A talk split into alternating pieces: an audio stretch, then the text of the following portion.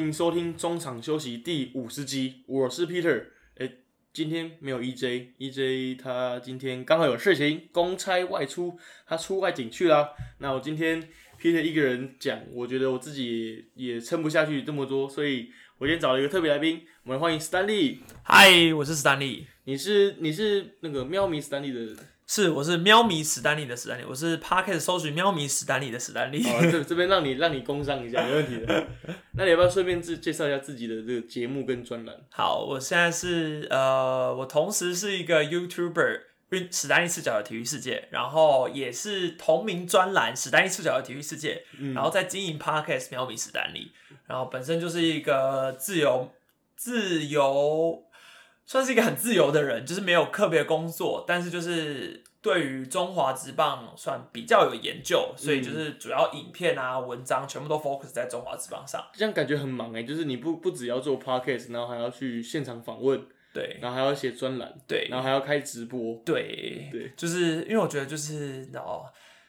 感觉现在这个社会就是要多角经营，所以就是因为毕竟我是自由业，所以我们没有办法一个人只做一件事情。嗯如果说我只写文章，那可能收入没办法支撑；啊，只做影片，啊，万一 YouTube 把我淘汰掉，我也我也没办法。嗯所以我就一直觉得要自己要多角化经营，反正就是，而且要可能更大程度的露出吧，所以才会比较好，我比较不会那么恐慌，嗯因为我觉得自由业很恐慌。可是你本身是不是也不是学这个，比如说新闻新闻科系出来的？完全不是啊，我是诶、餐饮科，然后跳观光业，然后后来再跳，现在就是，呃我可我觉得我坦白来讲，就是没有人要体育界，就是没有人要我，所以我才只能自己开。那我觉得不一定啊，我觉得体育界其实蛮包容，像我我是体育系，但是我不是哦新闻系的，但是就是对这个行业有热忱吧。可你不觉得这个行业那个入行的门槛取决在你的人脉吗？有可能，对，因为 我自己是觉得面试的机会也是有，嗯。可是通常就是很少。嗯。然后我觉得我能够理解的是，如果我今天是一个新闻业的主管，我要去用一个完全没有碰过这个行业，但是只是有热忱，嗯。还是要用过一个他大学的时候已经有实习，表现不错，也是，对他最后我觉得就是很合理啊，嗯，那那你平你一个人这样多角化经营，你会觉得很辛苦？蛮辛苦的，就是有时候会觉得我有点无助，嗯因为其实就有时候你看在采访的时候会羡慕人家一文一影啊，嗯然后有时候也会觉得说，呃，今天为什么一定要剪影片，或者是为什么我一定要把这篇文章写出来啊？我不能就就是耍废一下这样。，对，就而且有时候其实，当然我觉得我自由也已经够耍废了，可是我觉得有时候是没有主管的时候，你会很忧虑，嗯，因为你其实就我这个年纪，我完全就是社会新鲜人，所以嗯我没有办法很。很简单的就是决定好一件事情，就我没有办法承担这个责任，我完全不是一个可以当老板的年纪，所以我可能就会觉得做什么事情都很害怕。嗯那有没有这种帮手帮你自己在这，比如说你入行自己跟入行内有遇到什么样的问题？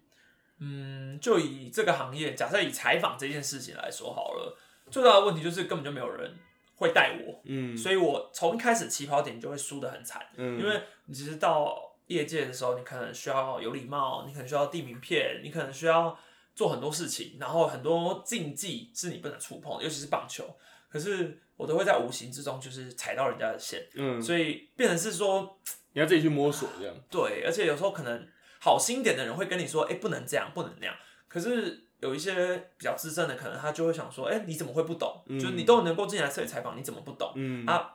啊，加上运动事业偏一个没门槛的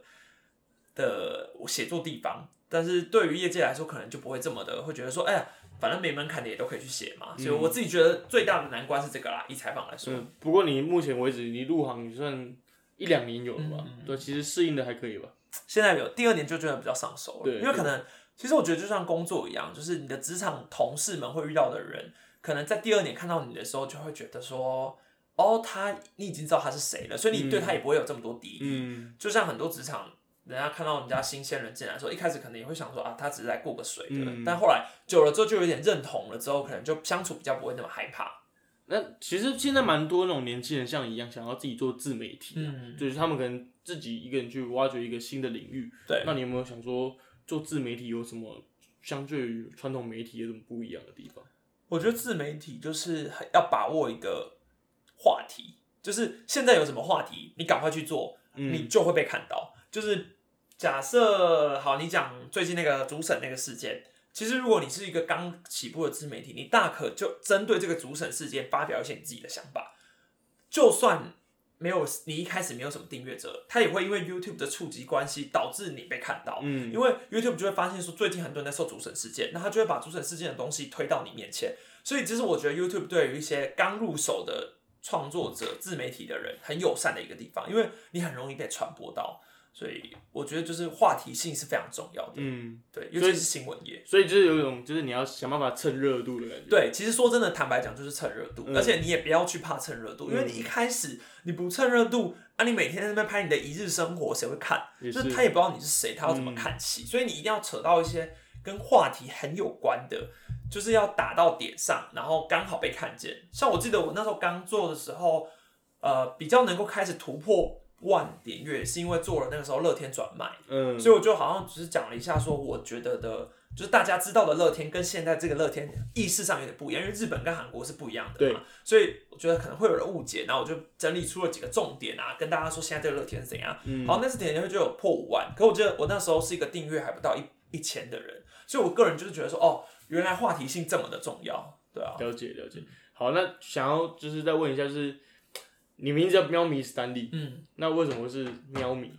因为是就跟 Peter 一样，是参加夏令营就变喵咪了。嗯 没有，因为我住台南人嘛，然后呃，就是我家人本来就看同一次比赛，所以就有点耳濡目染。然后后来看了棒球之后，就觉得说要有一个队伍，其实比较有一种像这种团结的感觉。嗯然后统一是那时候我爸就看，所以就觉得说那就跟着一起看好了。然后去了那时候同学有找去师队夏令营，然后就给现场看了一些比赛啊，然后体会到那种感觉之后。默默的就变成喵咪了，可是我不知道，因为台北可能大部分都是象迷居多，嗯，台南有很多真的很多狮迷嘛。其实也还好。就是其实我觉得，可能我的生长环境一路以来都很少遇到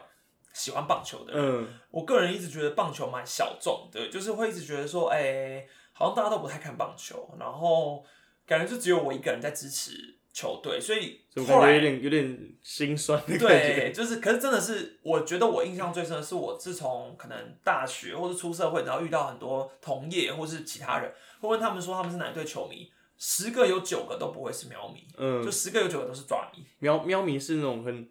叫什么很稀有的动物很稀有的存在。然后我后来才发现，哦，原来很稀有。可是我一直觉得，因为我入行的时候，统一是战绩最好的时候，嗯呃，应该说我开始看球，统一是战绩最好的时候，所以我会觉得自己蛮合理的。嗯那可能很多人就就是会喜欢上兄弟的时候，是在他们很黑暗期的时候吗？我是蛮纳闷的啊。我觉得是一个情怀吧。他可能他可能觉得兄弟以前很厉害，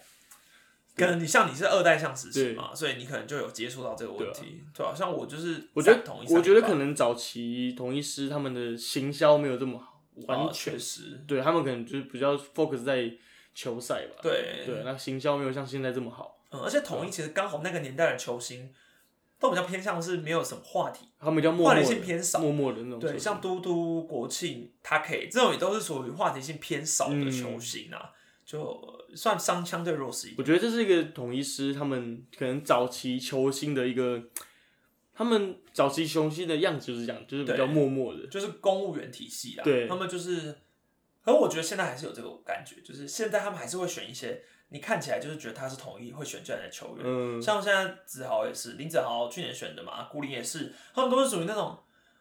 就是很很乖的孩子，嗯就很像是统一师的球员。所以你想要多一点陈杰宪之类的。对陈杰宪这种，我真的要觉得，我真的有跟玉成教练聊过，我觉得就是他有讲说，职棒就是需要明星。嗯那陈杰宪这种就是话题性焦点嘛，那统一就是要多一点，应该说职业球队就是要多一点这种才叫做职业球队，不然你没有办法制造话题性，你就去河库打球，你就你想要默默的打球，那你就不要来参加职业。嗯，我其实蛮认同的，我就觉得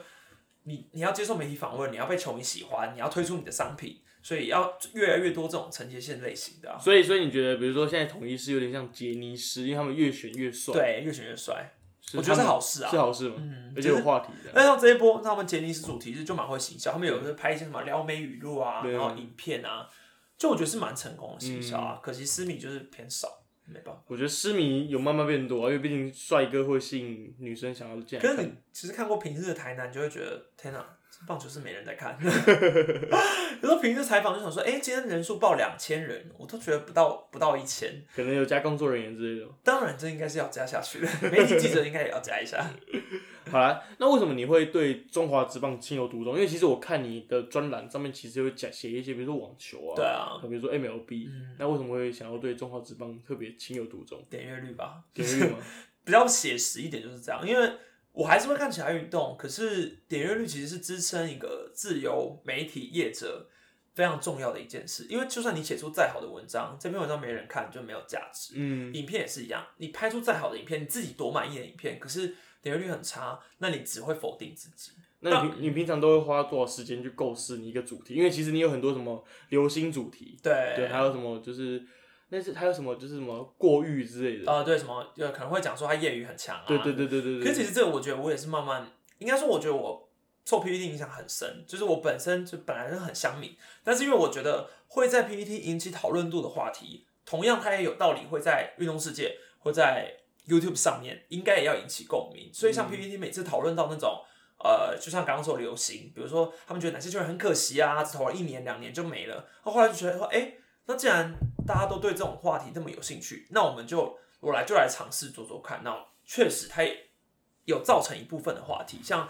因为我个人会觉得会有点，就是会迟早会用完，因为你知道这些球员也也不多嘛，就那些人，对，就那几个，像蔡仲南啊、宋兆基啊谁想得到的那种，就是这些都是巨头，所以他们陨落，当然会有人想到。可是后面的你要再推出一些其他系列的时候，你就会开始觉得说啊，糟糕，他的知名度已经没有那么好。可是蛮多球员是你，比如说我们以前小时候看球没看过他的，对啊，就是很狂科普啊，狂科普。就是尤其是 PPT 真的是太好用，因为你就要找那种精华区去收收集，嗯，然后你就要去找一些以前的球员教练，可能对他的，我觉得我就是开始做科普球员的系列之后，真的是比较会更会 Google 了。嗯。就是我觉得 Google 真的，因为对我来说，我根本就没办法拿到以前的资料，嗯，太太困难了。所以你你一你是资深乡民，你觉得 PTT 的风向会不会影响到？会啊，超级就是会影响到那个球员的评论，嗯而且我所以，我个人就是看 PPT，就是我看文章 Google 的时候，我会把全部多面向的尽量都拿出来。比如说这个东球员他一面倒的都是坏的，那我就是要偏要找出他有一些好的评论，因为我觉得呃，比如说像之前比较引起大家讨论的，你说像是蔡仲南也是，嗯那我觉得蔡仲南有一个问题是，大家都对于蔡仲南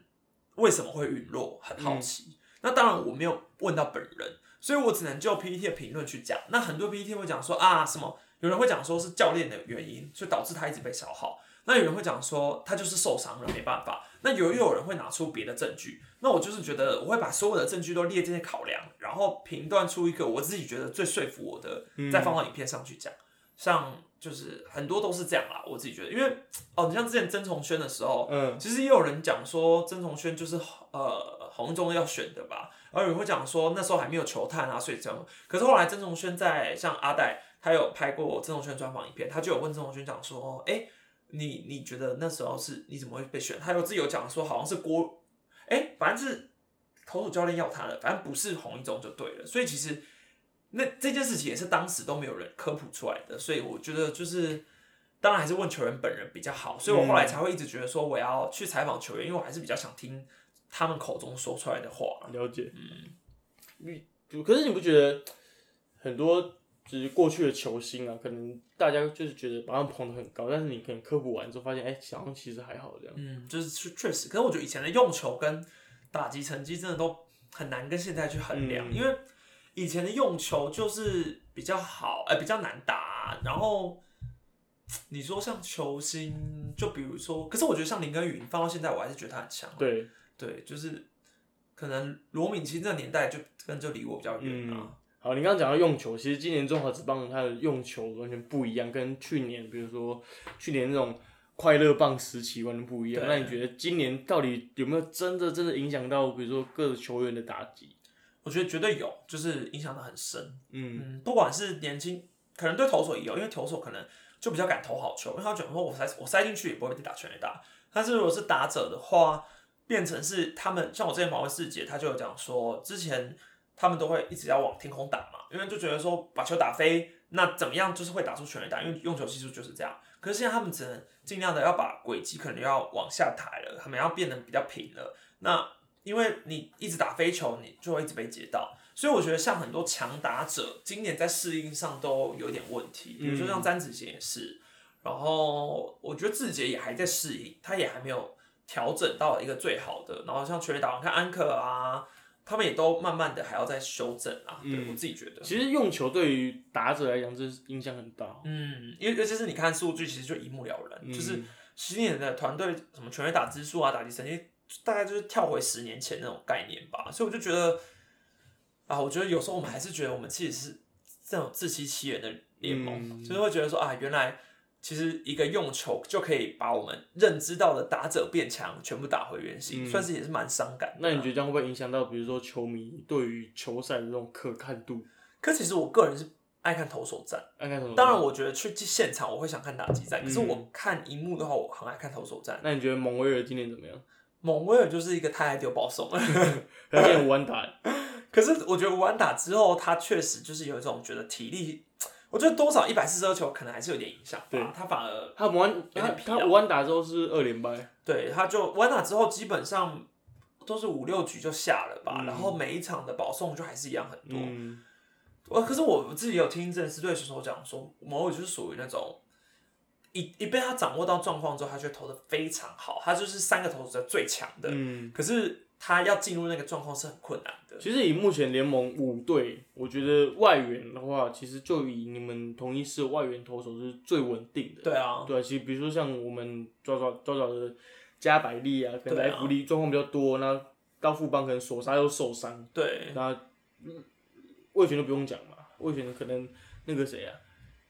不离开，不离开要被签去韩国。那其实我觉得统一他们去年、今年的策略是把去年的那三个留下来。嗯，其实我觉得策略其实蛮成功。那目前为止看来的话，对，因为我觉得其实去年这三个在例行赛的时候，我是都觉得还好，没有都到非常特别强。可是进了总冠军赛之后，那个印象分数加下去，然后今年早早就谈完谈完续约，我自己是觉得很聪明。对，因为疫情本来你就是要签羊头要快，然后这三个你像泰迪。跟布雷克都很年轻，所以你要想办法先把他们留下来。那这毕竟在那种疫情状况还不明朗的情况下，他们也会有所保留。他们不可能就就回绝原本的母球队，然后想说我要去试试身手。那你可能到头来也是没球打。所以我觉得留住这三羊头，成绩真的也算是刚好也用用球换了吧。嗯，所以成绩就真的是会变得更好。那你觉得你们要目如果目前要想要再更上一层楼，因为他们现在可能就是二三四二三四，偶尔上去龙头。如果想要再进一步，可能在上半季有机会就先拿下冠军，不要像上下半季那么辛苦。你觉得他们要怎么做？我觉得失误真的是减少吧，就是失误真的太多，真就是，我觉得去年下半季这个状况好很多，可是今年这上半季的失误真的是多到一个不可思议。其实我们看球，我们看球，比如说。我们看到可能统一有个 nice play 好了，他只要传出去都会失误，我就觉得好像不意外，这是统一师会发生的状况。就是，而且可能今年我觉得我蛮常看到第一个游击爆传，嗯，第二个是一垒手没有接好这颗球，就是他们有种连锁效应。可是啊，三垒当然也是，可是就是会觉得整个内野的失误还是很多，嗯，那我当然我。觉得狮队唯一防守我比较放心就林敬凯了，嗯，他也会发生失误，可是至少他大部分的时间都在美记，嗯，就这种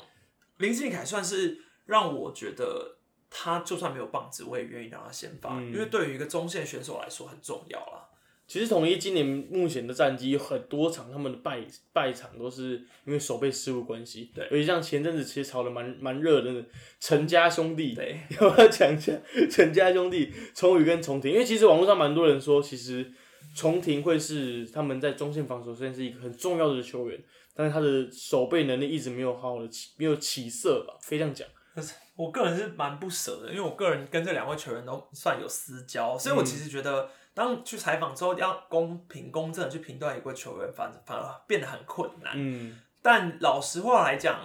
就是他们两个都还没有打出他们应该有的成绩，这是事实。一个是一轮，一个是二轮。嗯，可是现在一个是替补的工具人，一个是二号捕手，所以我原本觉得今年他们应该要尝试证明一下自己啊。但就现在来看，他们还是偏挣扎。那至于重庭游击到底重不重要，我觉得非常重要。问题就在于，统一现在就是没有别的游击手，那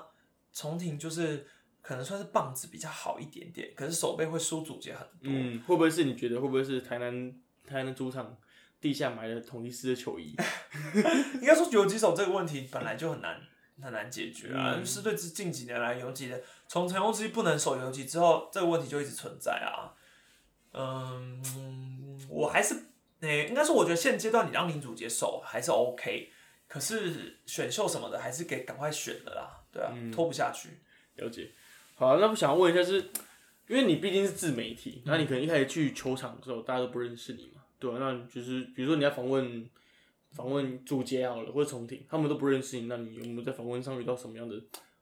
状况？超级挫折，就是我我个人觉得就是，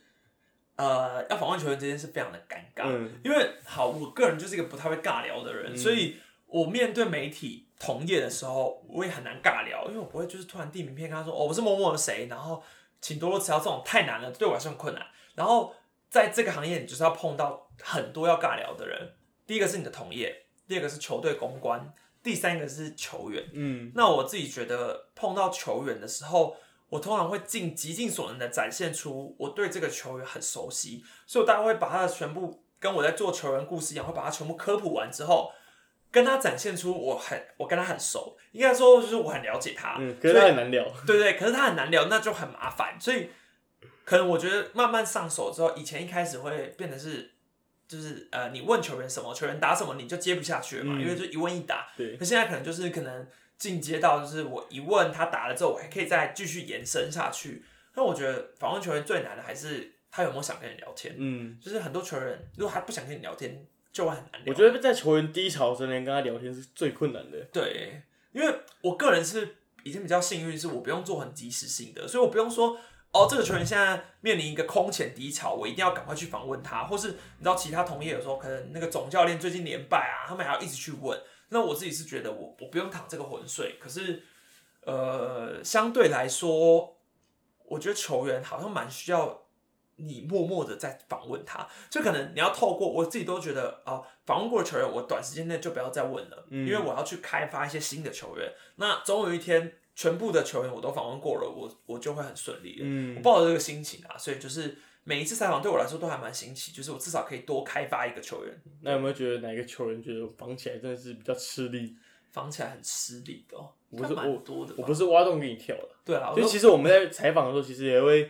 比如说访问到 A 球员好了，他可能就是你问 A，他就回 A，然后你你有原本以为他会丢 B 给你，对，可我我我我个人觉得有一个小，应该也不是说诀窍，就是我个人觉得球员在面对摄影机的时候都很难放，嗯，就是尤其是新秀，哇，新秀面对摄影机的时候非常难聊天，因为他们就会讲了，可能你问你你问一句，他就真的打一句，那最后就会很麻烦。应该像你们要做那种短语音，有时候嗯他就。他你他他又达不到你想要的东西，那你要一直问一直问一直问，然后最后他就会觉得说这个问题不是问过。嗯我印象很深的吗？我我觉得我蛮多印象都是很好聊的球员，难聊的。我想一下，真的好想一下。新秀那古林好聊吗？因为其实我没有认真的去跟古林其实古林算聊算难聊，算难聊，但是因为古林就是本身我在看我的频道，嗯 所以就好聊了。就是我对古林就很很放松，因为嗯古林就是他之前我去采访他的时候，他就有说，诶，他有在看我的影片，所以通常只要球员这样跟我说，我都会变得很好聊，因为嗯我就知道哦，那他对我有一定程度的认识，他也知道你的风格是什么，对对对对对，他就会想说，哦，那你也他也大概了解我，可是哦，但我我我觉得比起难聊天，我更怕会说客套话的球员，嗯，就是我很怕他都讲一些官方答案，对，官方答案，或者是他一直绕来绕去。嗯可能我问他说：“哎、你觉得，嗯、你最近身体状况如何？”然后他就会说：“哦，很好啊。”然后就会想说：“哎、好，那我以为他会自己补充嘛，所以说：‘哎、因为前阵子你不是有一些什么训练啊，有没有完成啊，什么之类的？’他就会说：‘哦，都没事了，什么之类的。’就这种也是很麻烦。然后就是你你接球之后，你很难再把球丢回去。对对，我觉得他们就是摆明了就是哦，还有我也很怕球员在访问到一半的时候眼神飘走。”嗯就是表示他已经不专心了，就是可能我们聊聊聊，他就会他就会一直看旁边，然后一直在讲，你你就会很清楚的感受到说，哦，他不想跟你聊天了，那我就会果断放弃，我就会说，哦，好，结束，谢谢，是我觉得都蛮错。之前反正我现在想不到啦，但我觉得好聊的很多。嗯，了解。好像其实我觉得中华职棒他们目前为止，他们选手其实他们对于媒体采访来讲，这有有很大的进步了。嗯，比起我刚开始入行的时候，其实到目前为止，一些年轻的选手，他们对于媒体的应答什么都已经进步很多了。所以，所以比如说我们现在问他们问题，他们可以很轻易的接球啊，回答这样子。那你有觉得谁进步最多吗？我觉得谁进步最多？我觉得吴俊伟吧。哦，小黑，小黑他进步很多啊，因为一开始我们问他的时候，他可能刚上来一他超腼腆的，很腼腆，然后就是很怕讲错话，然后怕怎样。然后现在我们可以很就是很正常跟他讲干话，就是我麦克风拿下来，我说：“ 哎、小黑啊，怎么丢成这样子？”他说：“啊，就不行啊，手累啊，什么之类的。而且他唱歌又很好听。对他唱歌很好听啊，哦，对，我觉得这个圈子还有一个很重要是，访问球员要很会讲干话，对，就是球员他们就是呃，越跟你讲干话，表他们会觉得跟你越越亲近。我后来也是发现这件我事，我我记得我有一次，我那时候刚换球的时候，然后我去访了威城，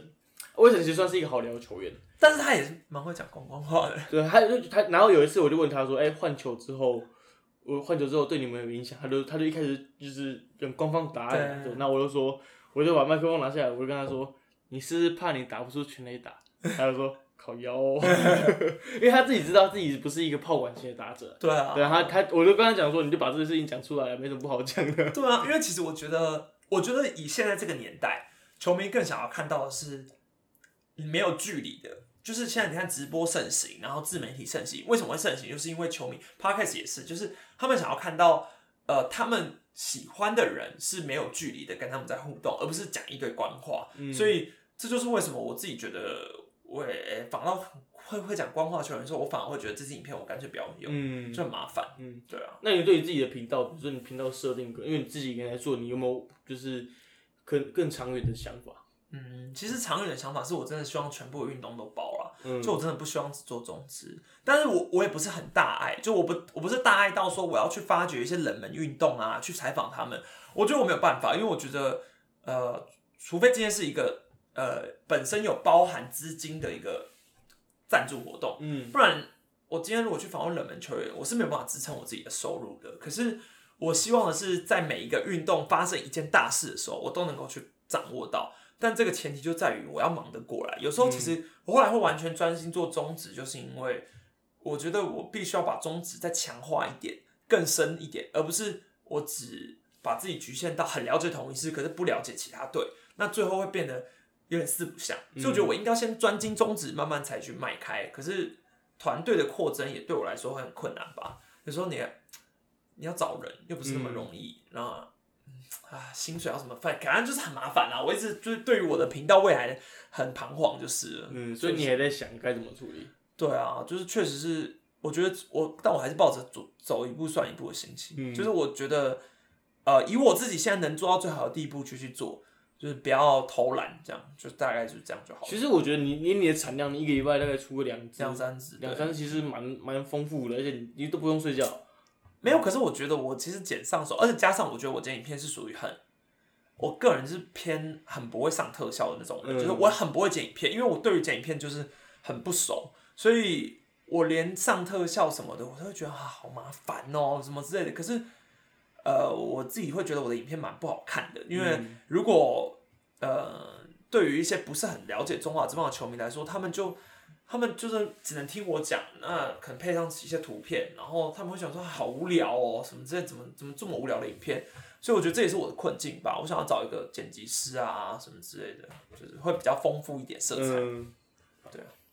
那除了中职之外，你自己有没有在关注其他运动？因为毕竟我们中场休息是除了聊中职之外，我们还有聊很多很多的运动，对，对吧？就除了篮球跟足球，